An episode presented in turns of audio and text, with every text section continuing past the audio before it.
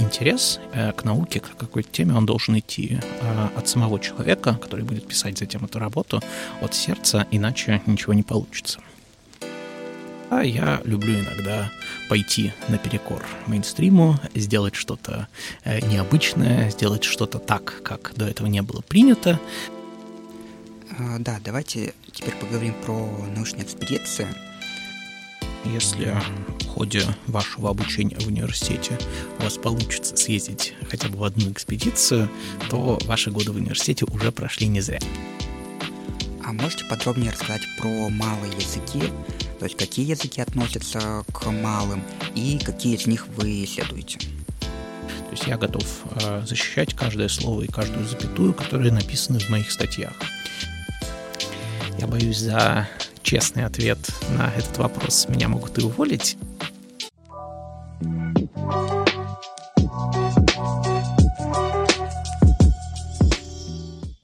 Всем привет! Меня зовут Илья Дерезовский, я студент третьего курса образовательной программы «Программная инженерия», и это подкаст от Центра академического развития студентов «Научный сеанс».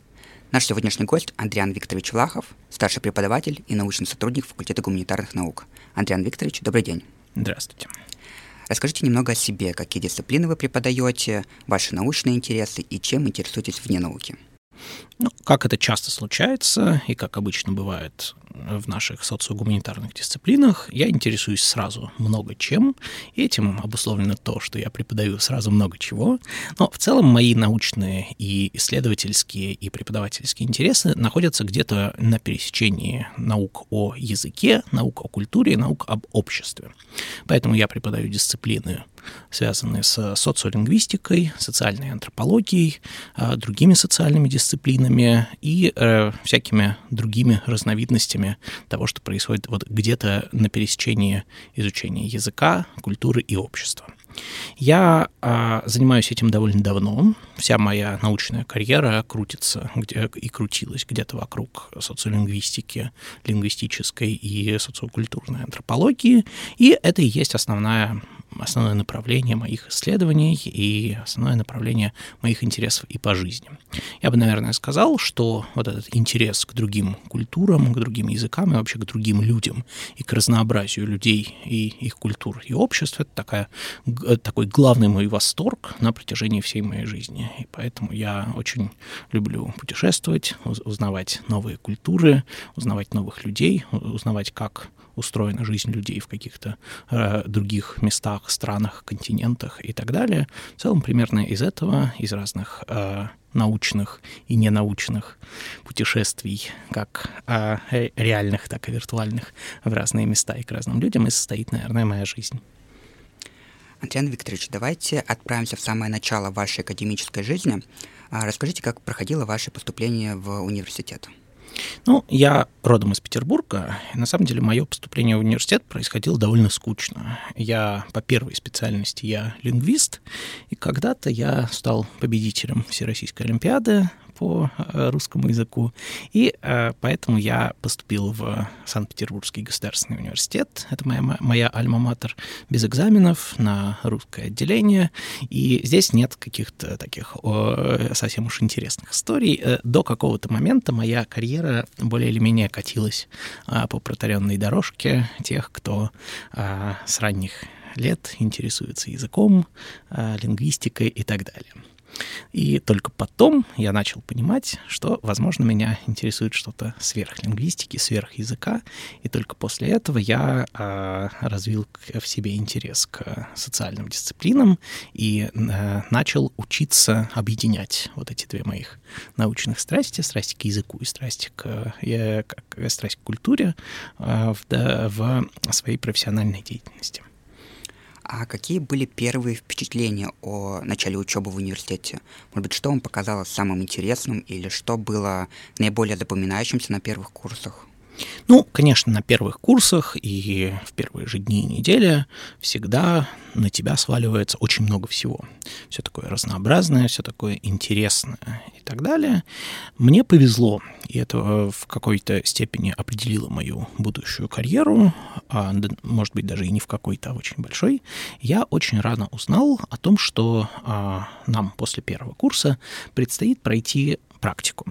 И практика предпочтительно проводится в экспедиционном формате, когда ты куда-то едешь, что-то выясняешь а, у людей, живущих в дальних деревнях, в дальних регионах.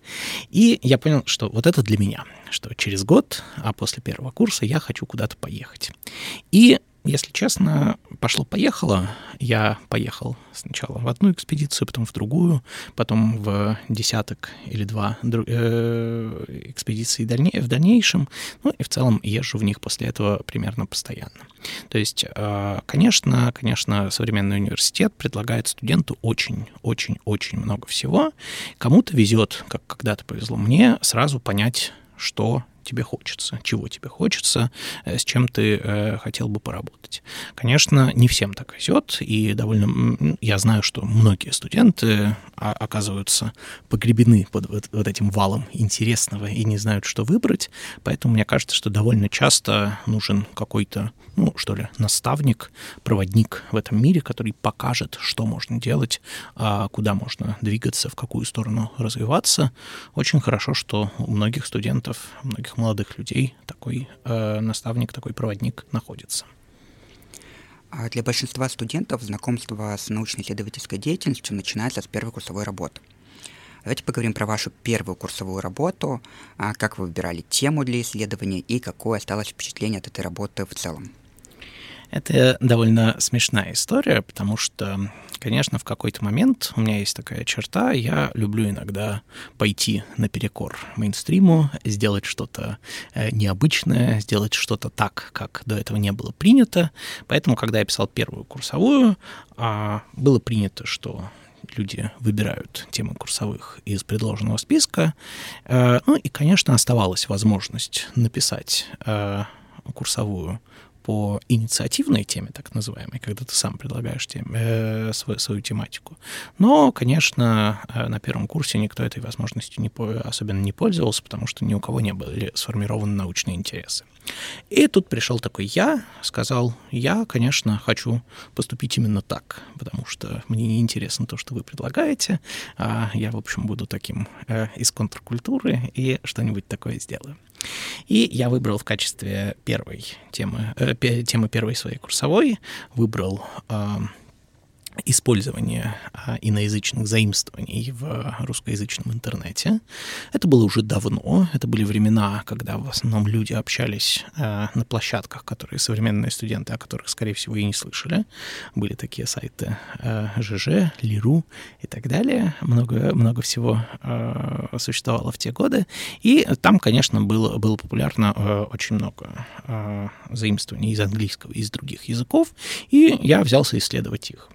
Но это был для меня очень большой суровый опыт, потому что, как мне потом сказали, я поставил себе цель, которую обычно ставят перед собой те, кто пишет кандидатскую диссертацию, но а, что-то я смог сделать. Самое важное, что мне кажется, я научился делать тогда, это самостоятельно проводить ну, полевые исследования в широком понимании, самостоятельно собирать данные, а, устраивать опросы, а, какие-то другие полевые методы применять и затем эти данные анализировать.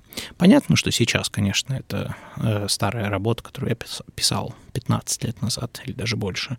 Она уже кажется э, довольно наивной и устаревшей, но, по крайней мере, по крайней мере э, мне ни, никогда ни за нее, ни за какие-либо другие свои научные сочинения не было стыдно, потому что все темы своих, э, темы всех своих научных работ и все, все свои работы я придумывал сам. Это то, что всегда а, я стараюсь исповедовать дальше и уже и в своей педагогической деятельности. Никогда не навязывать человеку тему или подход. А всегда я стараюсь э, студентам э, задать, э, которые приходят ко мне писать курсовую или диплом, задать вопрос. А, а про что вы хотели бы писать сами? Потому что я всегда так поступал сам, и мне кажется, вот это интерес к науке, к какой-то теме, он должен идти от самого человека, который будет писать затем эту работу, от сердца, иначе ничего не получится. А как вы уже отметили, во время учебы и научной, да и вообще любой деятельности важна поддержка, а, особенно поддержка наставников. научных руководителей. Был ли у вас такой наставник в научной деятельности? Да, у меня есть один человек, которому я очень благодарен за довольно большое количество этапов моей научной карьеры, Николай Борисович Вахтин, а, профессор а, Ченкор Ран, который э, до сих пор работает э, в Санкт-Петербурге. А, который был моим научным руководителем а, и бакалавриате, и магистратуре, и а, в аспирантуре, вот, под руководством которого я потом работал в университете.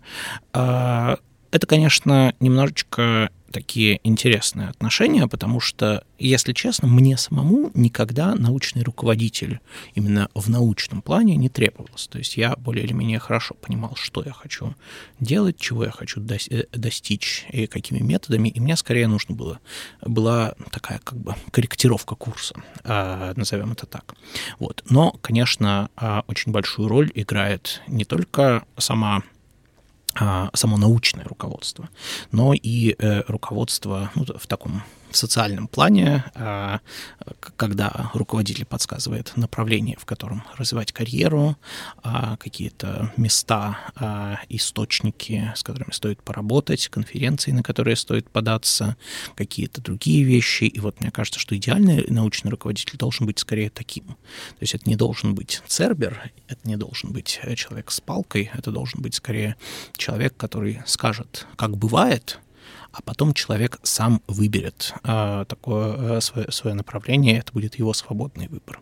Мне повезло, что у меня, что у меня был такой научный руководитель, наставник, но, а, конечно, естественно, мы понимаем, что не, не всем так везет, как когда-то повезло мне, а, но именно поэтому я в своей собственной педагогической деятельности тоже стараюсь де- действовать скорее именно так. А вот вам, можно сказать, также еще в некотором роде тоже повезло, а, так как у вас всегда а, был интерес, и вы знали а, тему, которую хотите исследовать. Может быть, вы можете поделиться советом, как найти свою тему для исследования? Это, наверное, тот самый пресловутый вопрос о том, как устроен мир, как жить вообще в принципе.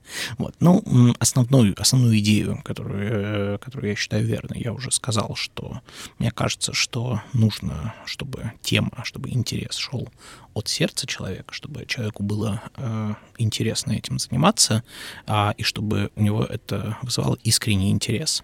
Что это будет за тема, что это будет за тематика, на самом деле совершенно не важно. Если человека по жизни интересуют, например, образы персонажей в японской мультипликации, а, а все вокруг не считают это э, достойное исследования темой, значит, этому человеку нужно заниматься тем, что ему интересно, образами персонажей в японской мультипликации. Потому что, потому что это вот та самая искра, которая, а, которая горит у этого человека в сердце а, и которая способна потом привести его к великолепным научным результатам. Вот. Я в это абсолютно верю, что а, самое главное, чтобы был интерес, и если ваш интерес не подходит, а, например, кафедре или департаменту, на котором вы учитесь или работаете, это значит проблема не в вас, а в, этом, в этой кафедре или в этом департаменте. Ну, я, конечно, сейчас огрубляю, но, тем не менее, есть ощущение, что а, лучшие научные работы иногда могут происходить в совершенно неожиданных областях, и мы многократно наблюдаем, как человек годами занимается какой-нибудь такой скучной, нудной, но при этом востребованной темой э, научной по какой, в какой-то мейнстримной проблематике, а потом ударяет кулаком по столу и говорит «нет», а на самом деле все эти годы мне было интересно не знаю, заниматься компьютерными играми или чем-нибудь еще, и вот там-то он и раскрывается как, а, как настоящий ученый, там делает э, блестящую научную карьеру. Вот, поэтому самое главное, конечно, это интерес. И вот когда-то кто-то из моих преподавателей э, пожилых сказал ему, э, не мне, но публично, а такую очень запавшую мне э, в память фразу, что э, наши наши ученых а, огромное преимущество в том, что нам до конца нашей жизни будет интересно заниматься тем, э, чем мы занимаемся. Всегда в науке наука — это какой-то поиск ответов. Это поиск ответов на вопросы, о которых мы до этого ничего не знаем. Это поиск чего-то неизвестного. И вот в этом самая главная, по-моему, суть научной деятельности, что тебе никогда это не наскучивает, потому что всегда интересно раскрывать какие-то тайны, находить ответы, если, конечно, ты настоящий ученый. А вот из всех э, ваших научных работ можете ли вы выделить одну какую-то наиболее интересную для себя? Я думаю, что это будет не одна работа, а вот некоторый комплекс моих э, работ, которые посвящены теме моей кандидатской диссертации, а именно русскоязычному сообществу на архипелаге Шпицберген. Для слушателей это далеко-далеко в Арктике, 78-79 э, широта. Там э, очень живут очень интересные люди, очень интересным образом. И ну, для меня это очень особенное место, потому что я, будучи еще в аспирантуре и в дальнейшем много раз, я там был, э, проводил очень долгую полевую работу, я жил в этом сообществе, оно для меня во многом стало э, родным и близким. Там живет и жило и живет много моих э, друзей, людей, людей, с которыми я работал, стали действительно моими друзьями.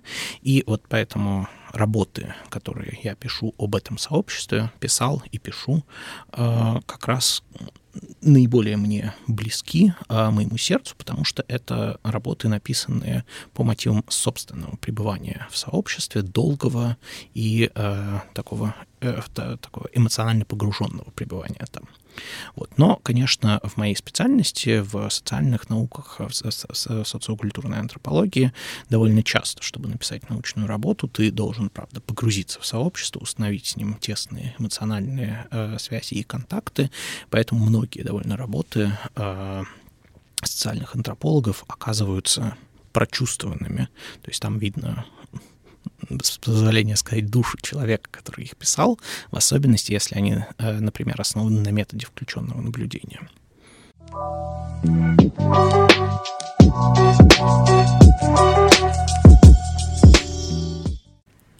А вы являетесь научным сотрудником научно-учебной лаборатории социогуманитарных исследований Севера и Арктики. Расскажите, чем занимается эта научно-учебная лаборатория? Наша лаборатория, которая существует уже второй год и не планирует прекращать существовать, занимается, как можно догадаться из ее названия, социогуманитарными, то есть социальными и гуманитарными исследованиями Севера и Арктики, то есть а, всеми, всеми, всеми, всеми людьми, которые живут а, вот в этой довольно большой зоне, которую мы так условно окрестили Север и Арктика, то есть все, что где-то там далеко, а, где не очень много людей, зато много белых медведей и снега, и газа, и нефти. И мы понимаем, что на этой территории э, распространено очень много интересных культур и языков, про которые человечество знает очень и очень мало просто потому что туда реже добираются исследователи, туда э, не так много приезжает исследователей из других стран, ну и в целом это далеко, э, ездить туда не так легко. И вот задачу узнать больше и изучить людей, э, которые живут на этих территориях, и их культуры и языки мы ставим перед собой в рамках деятельности нашей лаборатории. Основа деятельности нашей лаборатории, как э, уже можно было догадаться, полевая. Мы ездим в очень большое количество экспедиций в различные северные и арктические регионы, причем на всем протяжении Арктики от Карелии до Чукотки, э, и планируем возможно, в будущем не ограничиваться российской Арктикой. Мы а, э, общаемся с носителями культур и языков, которые живут там, и пытаемся установить какие-то закономерности, связанные с этими культурами и языками, э, пытаемся сделать что-то возможно, на благо этих людей, на благо сообществ, с которыми мы работаем. И э, делаем это в двух основных дисциплинарных направлениях. Такое первое плечо нашей лаборатории — это лингвистика в разных ее измерениях и изводах, изучение языков. С другой стороны, это социокультурная антропология и исследование человеческих культур и сообществ. Причем, подчеркнуть здесь важно, как коренных, как коренного населения Севера, так и некоренных, то есть просто людей, которые живут в северных городах, которые там работают, которые не происходят из коренных групп. Вот где-то на пересечении всего этого находится наша, наш фокус нашей лаборатории. А можете подробнее рассказать про малые языки? То есть какие языки относятся к малым и какие из них вы исследуете? Да, ну, э, в лингвистике на самом деле принято сейчас скорее говорить, может быть, даже не о малых, а о миноритарных языках, то есть о языках э, каких-то меньшинств, ну, в первую очередь, каких-то этнических меньшинств. Чаще всего речь идет о языках коренного населения каких-то территорий, ну, в нашем случае о различных северных и арктических территориях, э, куда, куда мы ездим, языки и культуры которых мы исследуем. Как правило, мы знаем, что эти языки находятся, как мы говорим в лингвистике, под угрозой, то есть а, количество их носителей, к большому сожалению, сокращается из-за воздействия русского языка и других языков. И довольно часто перед нами стоит задача документации языков, то есть по сути, нужно сохранить э, сколько возможно данных об этих языках для науки и для э, следующих поколений. А мы работаем напрямую с носителями этих языков. Это э, языки, э, вот по полевым исследованиям это, этого лета это карельский, вепский, чукотский, эвенский и якутский языки. Это только то, куда мы ездили этим летом, а также мы занимаемся различными языками коми, ненцев, э, хантов, манси и практически всех других э, народов э, российского севера и российской Арктики. Вот мы напрямую работаем с носителями этих языков, что очень важно, что, конечно, эту работу невозможно Э, проводить удаленно. Нужно э, изучать языки в среде их естественного распространения, то есть там, где люди на них говорят, пусть даже это уже, как правило, только старшее поколение, поэтому мы ездим в экспедиции в эти места и э, общаемся с их носителями. При их разрешении мы, конечно же, записываем их речь, и э, после этого с нашими с материалами, которые мы собрали в поле, как мы говорим, в экспедициях, мы работаем, анализируем их различными методами и э, создаем на основании этого научные работы, продукты, э, научные продукты, сайты, порталы, корпуса и прочее. Это вот такой основной продукт нашей деятельности.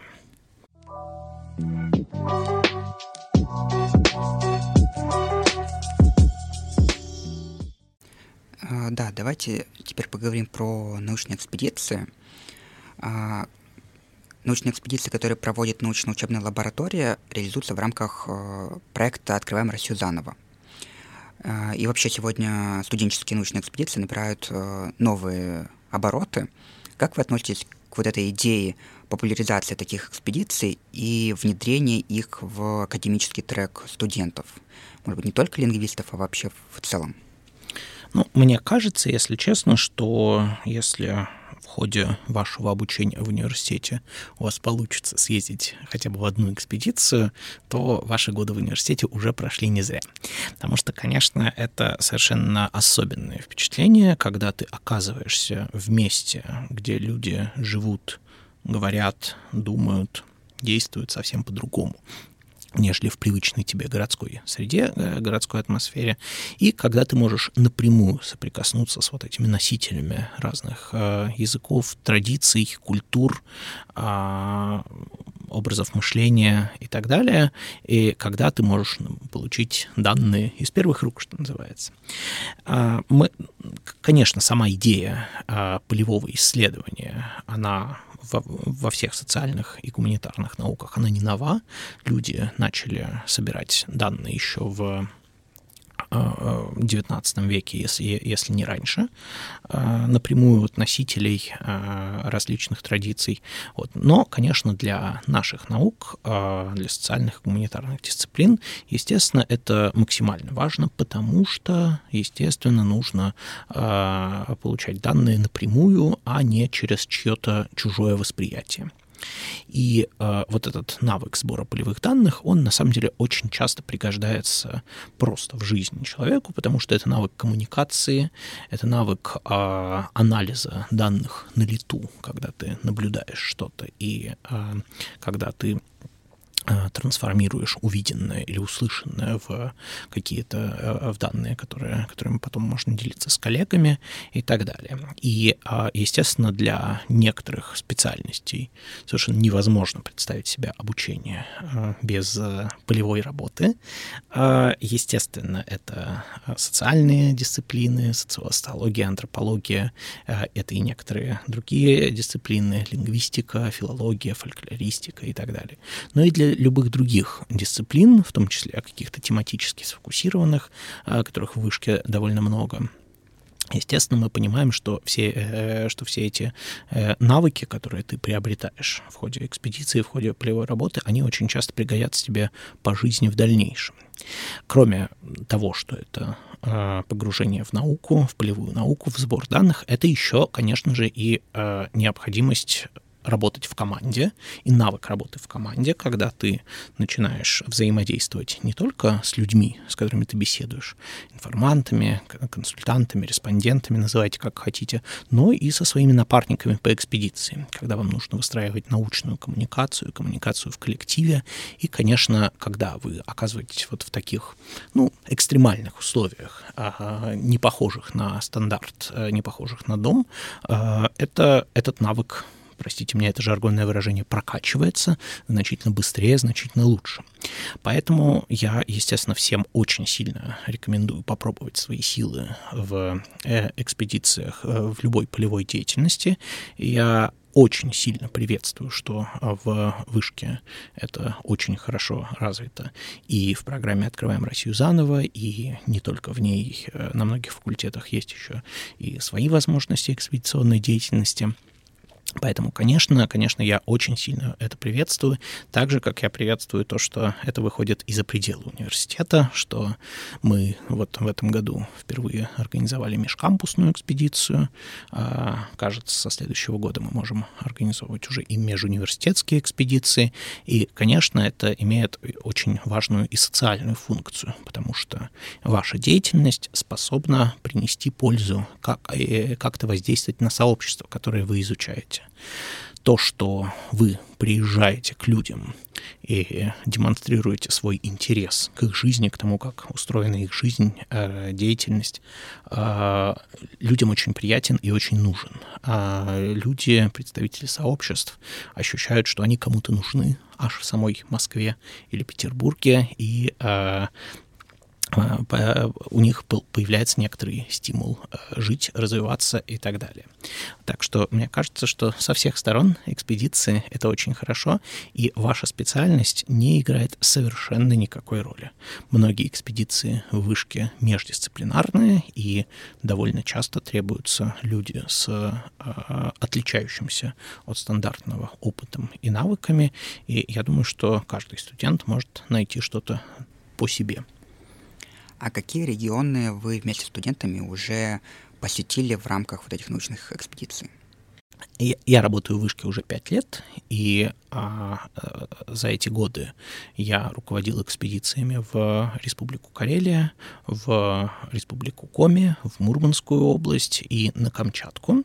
Это, эти экспедиции объединяются в некоторый такой цикл, который мы называем этноязыковой ландшафт российского севера дальше двоеточие и уточнение перед названием каждой экспедиции. И, а, конечно, мы понимаем, что это лишь малая часть того, что можно посмотреть в России, а, в нашей лаборатории, как я уже упоминал. А мои коллеги ездят в другие северные регионы, э, Камчатка, Чукотка, а, Якутия, различные автономные округа, Ямал-Ненецкий, э, Красноярский край и так далее. А еще в на факультете гуманитарных наук, в школе лингвистики, в школе филологических наук, в школе культурологии, на самом деле, э, люди ездят в огромное количество регионов России, э, и какие-то из этих э, э, экспедиций даже, бывает, конкурируют за студентов. А, в частности, у нас среди наших лингвистов очень популярное и очень хорошо развито направление исследований языков и культур Кавказа. Но это не наша экспедиция, это совсем другое. Ну вот, но я фокусируюсь в целом на регионах российского севера, северо-запада и Дальнего Востока. Это основное такое направление моих исследований. Все они, конечно, совершенно разные, не похожи друг на друга. Каждый регион, каждый район каждого региона и каждый населенный пункт каждого района, каждого региона отличается от предшествующих, и в каждый из них мы приезжаем как во что-то новое и э, исследуем это сообщество буквально с чистого листа. А какими знаниями нужно обладать а, студентам, чтобы успешно принять участие в экспедиции? Я не думаю, что для участия в экспедиции нужны знания. Мне кажется, что знания — это как раз то, что ты получаешь в ходе подготовки к экспедиции и в самой экспедиции. А, и я не думаю, что должны быть какие-то также и навыки на входе. То есть мне кажется, что на входе нужно желание и нужна некоторая склонность к той области деятельности, которой посвящена эта экспедиция. Понятно, что если ты, например, лингвист, а экспедиция занимается урбанистикой, то нужно продемонстрировать, что у тебя есть некоторый интерес и склонность к урбанистике, а продемонстрировать руководителю. Но, как я уже говорил, нет никаких заградительных требований, если только это не какая-то там уже десятая или двадцатая экспедиция в одно и то же место, но я скорее такое не приветствую. А, мне кажется, что а, у всех студентов должны быть равные шансы на участие в экспедициях, а дальше уже только само поле рассудит, а, кто лучше или хуже подходит для работы в нем. А может быть, вы можете поделиться примерами мероприятий, проектов или научными работами, которые реализуются студентами и сотрудниками научной учебной лаборатории, какие-то самые интересные, значимые? Ну, в рамках самой лаборатории мы, поскольку мы еще примерно только полтора года работаем, у нас еще не было а, мероприятий, которые мы бы проводили для внешней аудитории, мы только готовимся провести свою первую большую конференцию. Вот. Но я хочу сказать, что наша лаборатория, среди прочего, среди своей научной деятельности, а, как я уже немножко упоминал, а, делает разнообразные как сейчас модно говорить, продукты научные, которые э, от, закладываются в открытый доступ. Это словари, грамматики, корпуса языков, это базы данных о культурах, о жителях э, э, каких-то регионов, которые мы посещаем. Э, все сделано по мотивам наших исследований непосредственно полевых, Почему я подчеркиваю, что это выкладывается в открытый доступ? С одной стороны, это становится доступно всем исследователям из любой точки мира, а, но это понятно, это в целом тренд на открытую науку, он у нас происходит. Но что еще очень важно, что все это оказывается доступно самим носителям этих языков и культур, среди которых многие очень сильно жалеют о том, что они, может быть, в недостаточной мере э, знают свой язык, в недостаточной мере знают традиции своего народа, а вот э, в случаях, когда они э, видят собрание каких-то данных о их языке и культуре, выложенное в сеть, выложенное в открытый доступ, к которому они могут обратиться каждый раз, чтобы это, а, чтобы улучшить свои знания, вот это довольно часто оказывает благотворное влияние на этот язык, на эту культуру, и вот этот тренд на открытые данные и на то, что называется сейчас в науках возврат данных в сообщество. То есть а, раньше как? Раньше же ученые приезжали, как такие собиратели все собирали, увозили и даже спасибо не говорили мест, э, местным жителям. Теперь мы стараемся возвращать это, потому что, ну, на самом деле, вот эти знания, эти традиции принадлежат с, с, самим людям, самим народам. И вот именно это мы стараемся делать, сделать, делать так, чтобы все наши исследования, вся наша наука шла на благо не только нам самим, не только на наши надбавки, зарплаты, все такое, но и на благо тех людей, которые, которых мы изучаем в первую очередь.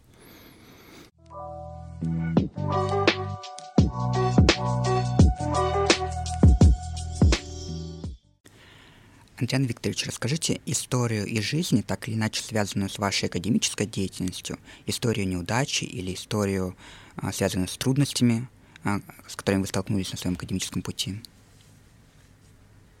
Я долго думал, что рассказать в ответ на этот вопрос. И мне кажется, что очень важно сказать, что э, моя академическая карьера, она развивалась не так, как обычно развивается стандартная карьера.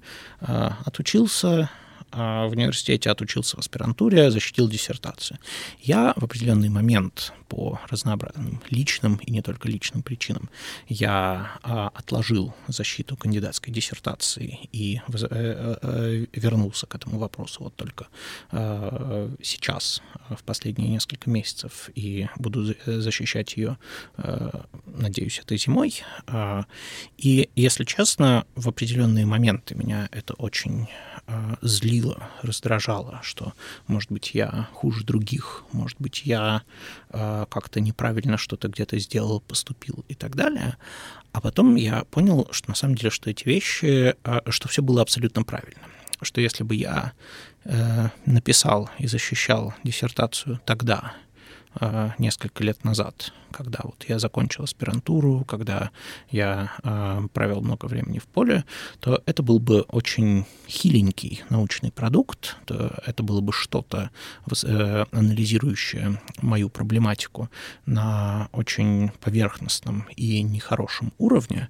И вот сейчас, по прошествии э, скольки, э, скольких-то лет, и после того, как я получил достаточное количество академического опыта в разных областях, вот я понимаю, что вот сейчас я а, наконец-то готов а, защищать тот продукт, за который мне ни минуты не будет стыдно.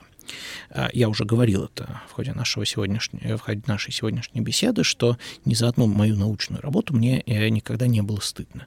То есть я готов защищать каждое слово и каждую запятую, которые написаны в моих статьях. А точно так же и с диссертацией. Все вот эти квалификационные требования, степени, звания и так далее, они должны приходить тогда, когда они придут, каждому человеку индивидуально. Нет каких-то общих а, рамок, нет каких-то общих а, сроков, таблиц успеваемости и так далее, которые применимы к каждому человеку отдельно. Если у вас ваша научная или любая другая карьера развивается каким-то нестандартным способом, в этом нет ничего плохого, и вы в этом не виноваты, а какие-то э, посты степени регалии придут тогда, когда им суждено прийти, и тогда, когда вы будете к этому готовы. Поэтому нет ничего страшного, нет ничего дурного в том, чтобы сделать паузу в своей научной карьере, а, паузу на переосмысление себя, на переосмысление своей траектории, э, своей карьеры. А, нет ничего плохого в том, чтобы кардинально изменить научное направление, к которому вы, относите, э, вы относите себя. Нет ничего плохого в том, чтобы поставить крест на всем, что вы сделали до этого, и начать, начать карьеру, по сути, с нуля. Все это абсолютно нормальные научные стратегии, и, ну, как показывает и мой опыт тоже, а, все приходят в, э, в науку и развиваются в науке совершенно по-разному.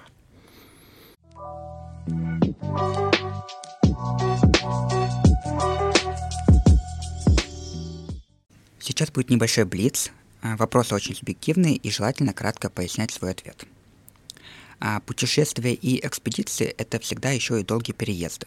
Как вы предпочитаете проводить время во время поездок? У меня есть такая плохая черта. Я не очень умею расслабляться во время поездки. С одной стороны, потому что довольно часто я куда-то еду, будучи ответственным за кого-то другого, либо за студентов, либо за семью. А это абсолютно нормально, и поэтому я довольно часто сконцентрирован. А с другой стороны, потому что, если честно, я а, боюсь упустить какие-то впечатления, которые приносит сама дорога. Поэтому а, по большей части а, в дороге я не занимаюсь посторонними вещами, а я слежу за дорогой, а, за путем и а, все эти вещи также фиксирую. Довольно часто это оказывается абсолютно уникальным опытом.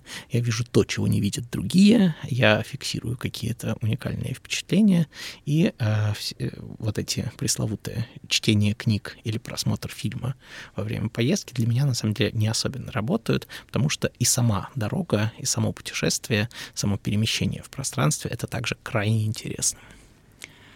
О чем вы думали, идя на ваш первый семинар или лекцию со студентами?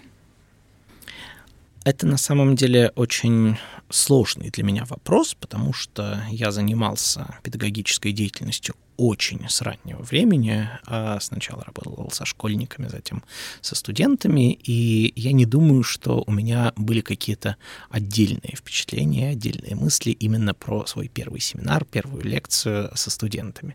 Возможно, я сравнивал э, в голове э, людей разных возрастных категорий, получится ли у меня перейти от одних к другим, но это всегда были мысли, а, скорее такие фоновые, потому что я немножечко благословлен тем, что преподавать у меня получается более или менее автоматически, и, как правило, я делаю это хорошо.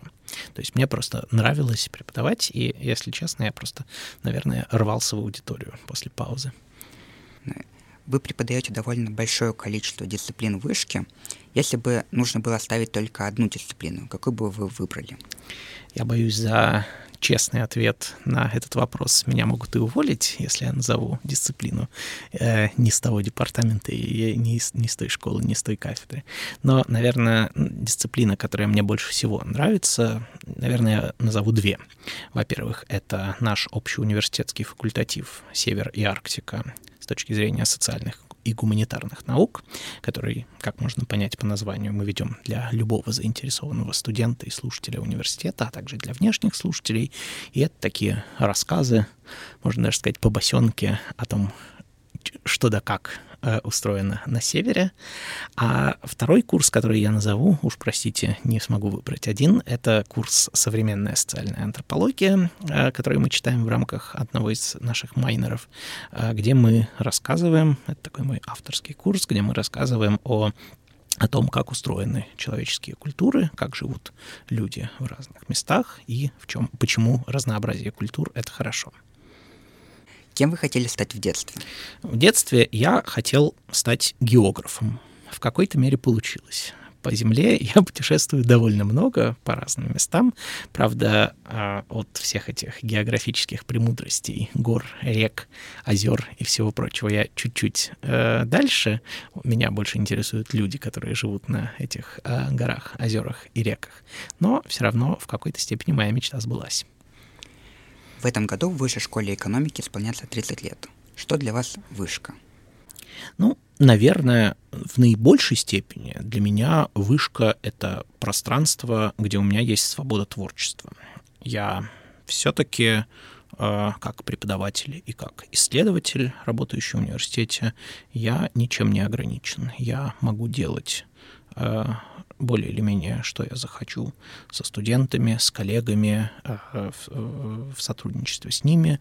И э, университет мне всячески в этом помогает. И с точки зрения работника университета, поверьте, это нисколько не низкопоклонство. Это, правда, вещь, которую я очень ценю, что у нас нет никакого а, кнута, который а, над, нами, занесен, а есть только пряник. Много разных пряников, которые можно а, брать себе, и иногда этих пряников даже слишком много, и ты разрываешься, что же выбрать.